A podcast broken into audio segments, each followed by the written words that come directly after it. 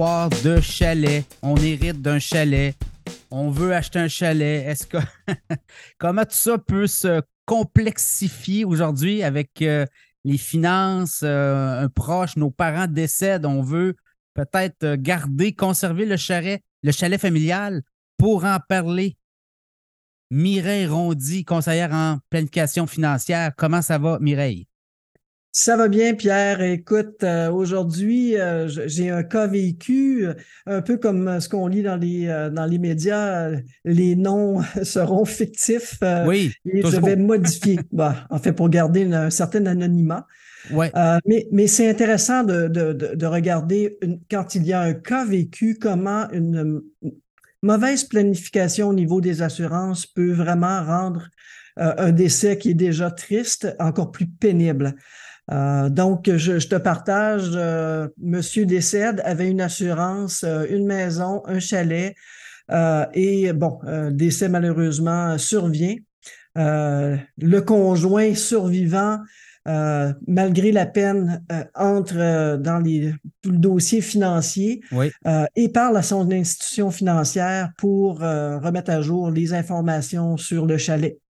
Surprise, malgré qu'il y ait eu une police d'assurance, le salaire du client qui reste, qui n'est pas décédé, n'est pas suffisant euh, selon les ratios de la banque pour, euh, être aux commandes d'une hypothèque d'un chalet et d'une hypothèque d'une maison.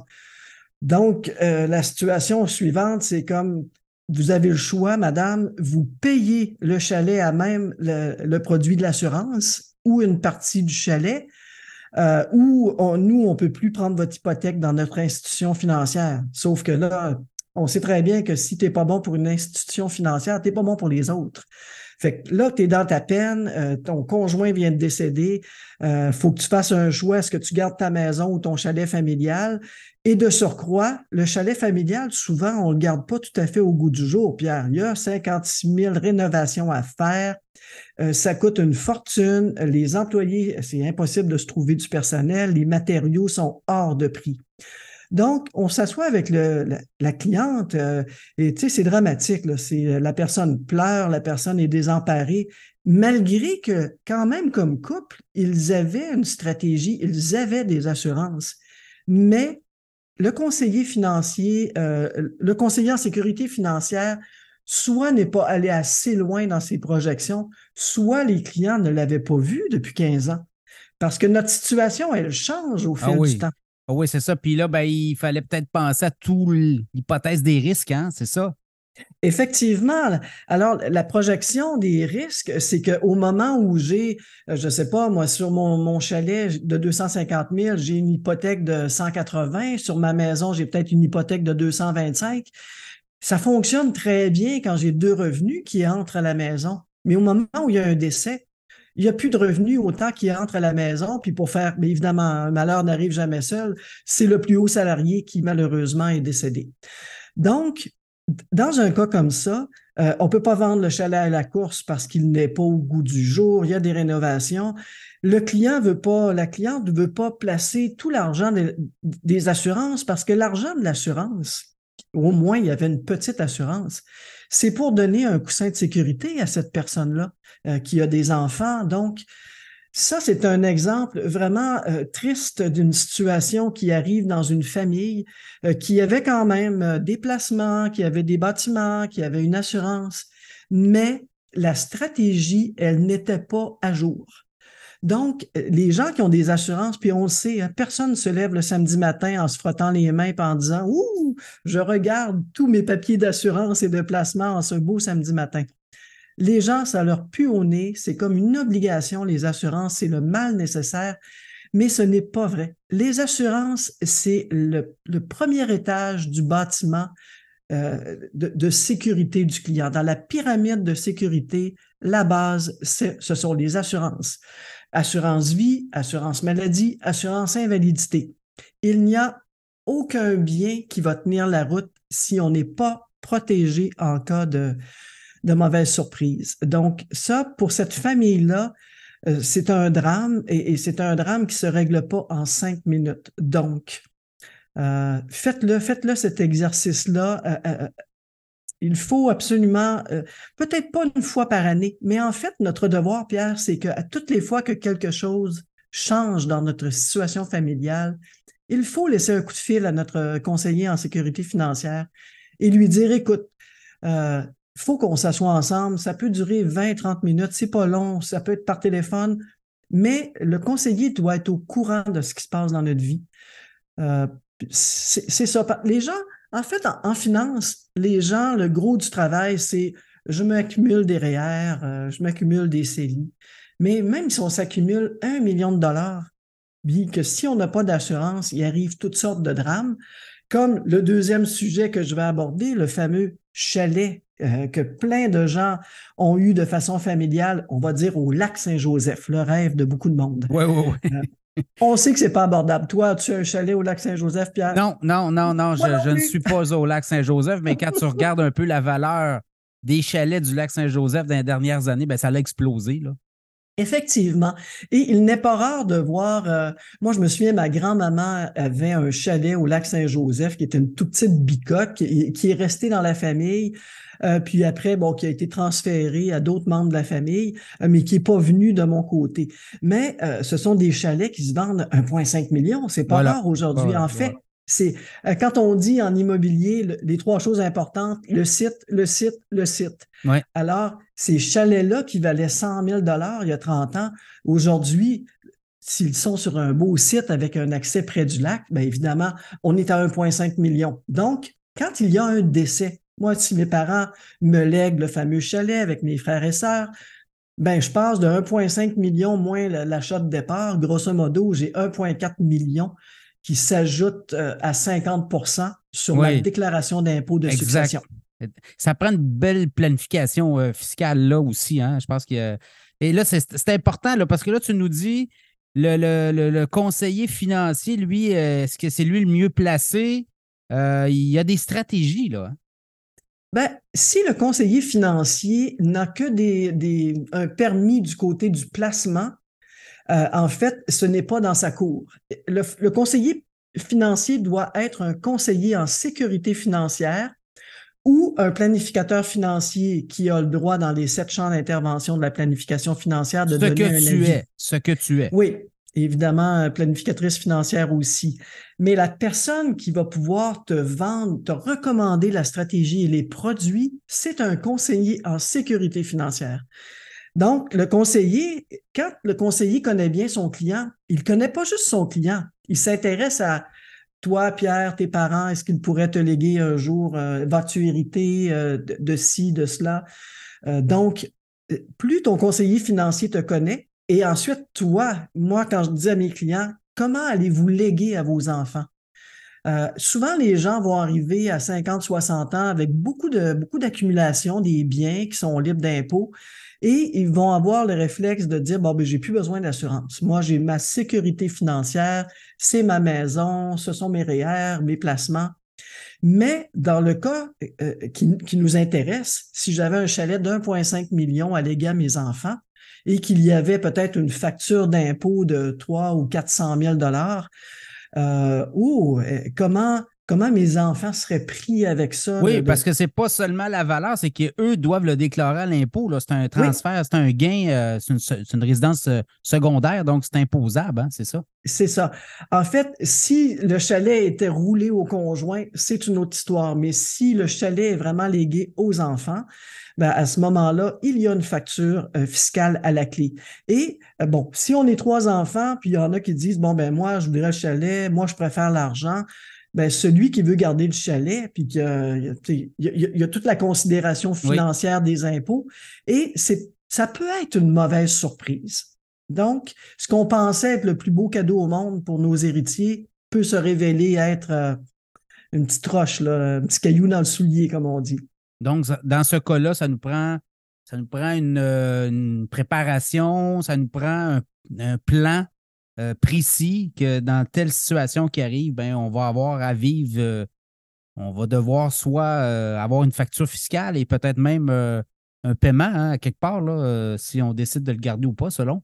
Donc, c'est important d'avoir le, big picture, c'est ce que tu nous dis. tout à fait, tout à fait. En fait, c'est plus qu'important. C'est impossible de, planifier sa réussite financière, son patrimoine familial, si on n'est pas allé jusqu'au bout du plan. Euh, puis, des fois, peut-être que nos spécialistes autour de nous ne sont pas assez bien équipés, mais il faut avoir, faut avoir cette discussion-là avec, avec nos clients ou avec notre professionnel. Hmm. Là, tu me dis l'assurance, quelqu'un qui est à 65 ans, tout est payé, puis dit bon, ben, finalement, moi, euh, mes héritiers vont avoir un million.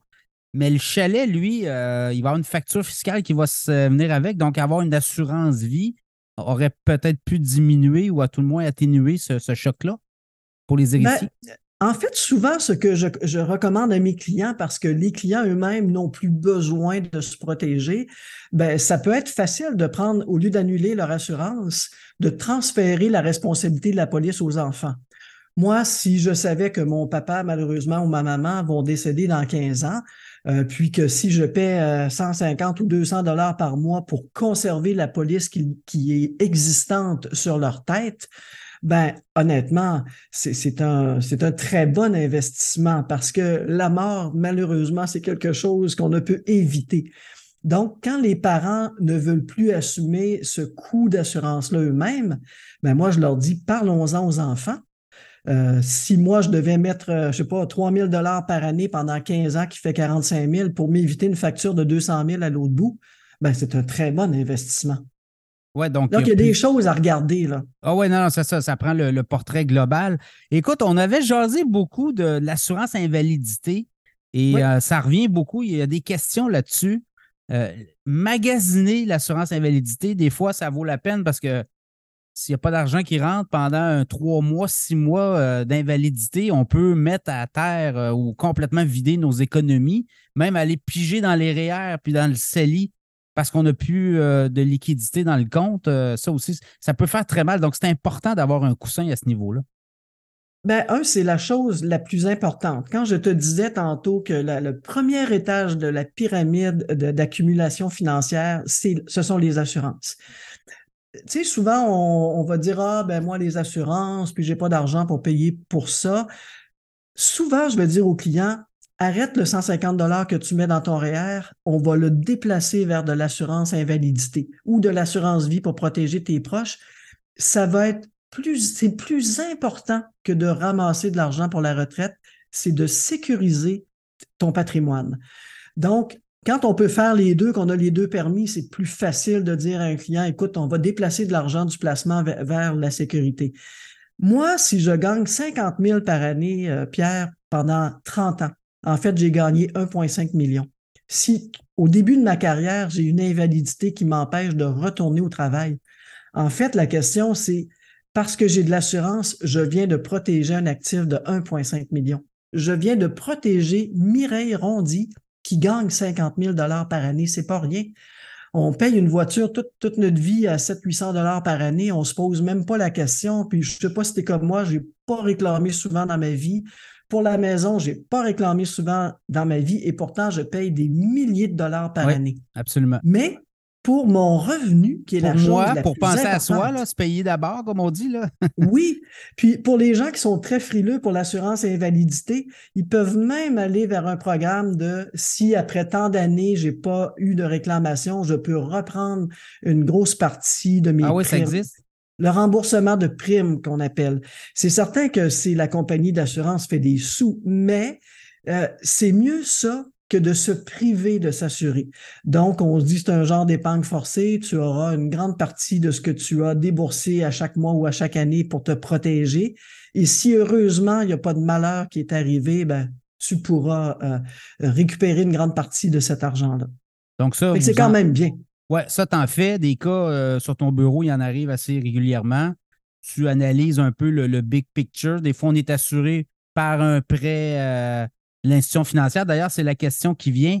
Est-ce que c'est avantageux d'assurer son hypothèque par l'institution financière? Non.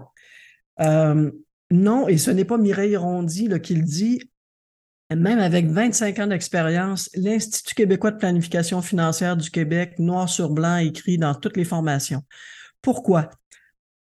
raison la plus importante. J'ai une maison de 500 000 avec une hypothèque de 300. Si je décède demain matin, c'est pas ma succession qui a 300 000 c'est la banque qui se rembourse la dette que j'avais avec eux. Donc, oui, c'est beau, j'ai une assurance de 300 000, mais, mais ma famille à court terme, elle n'a pas d'argent si c'est la seule assurance que j'avais. Donc, l'assurance à la banque, elle protège la banque. Ça, c'est le premier point. Le deuxième point, quand on s'assure à la banque, la, prime qu'on paie, elle est basée sur notre groupe d'âge.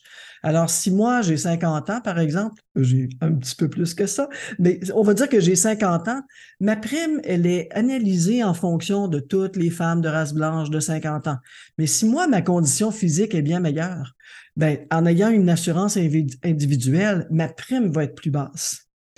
Euh, troisième point, après mon renouvellement de cinq ans, je décide de changer. J'étais dans une banque, je veux m'en aller vers une autre banque pour mon prêt hypothécaire. Entre-temps, on m'a découvert une sclérose en plaques, un problème de sang, peu importe. Je ne suis plus assurable. Ouais. Donc là, j'ai un méchant problème. Ça, ça c'est deux ou trois points qui sont majeurs. Dans la, puis, ce que je recommande aux clients, c'est dans le pire des pires, prenez l'assurance de la banque et dès que votre hypothèque est garantie et assurée, magasinez-vous un produit ailleurs, puis quand vous avez votre produit ailleurs, annulez le produit de la banque. Parce que je pense qu'il faut quand même euh, avoir une assurance au premier jour. Oh non, il faut être assuré euh, euh, à partir de la base, comme tu dis, c'est le, premier niveau de la fondation. Si les gens veulent te joindre, quelles quelle coordonnées? Ben, ce qui est toujours de plus facile, c'est soit mon, courriel euh, mrondi à sécuritéfinancièrerondi.com, mais euh, honnêtement, mon cellulaire 418-261-2851, c'est plus direct, puis euh, il n'y a pas beaucoup de boîtes vocales qui dit votre appel est important pour nous. D'habitude, je réponds pas mal au premier coup. Mireille, merci beaucoup de ton temps et on se dit à la prochaine. Merci. Merci à toi.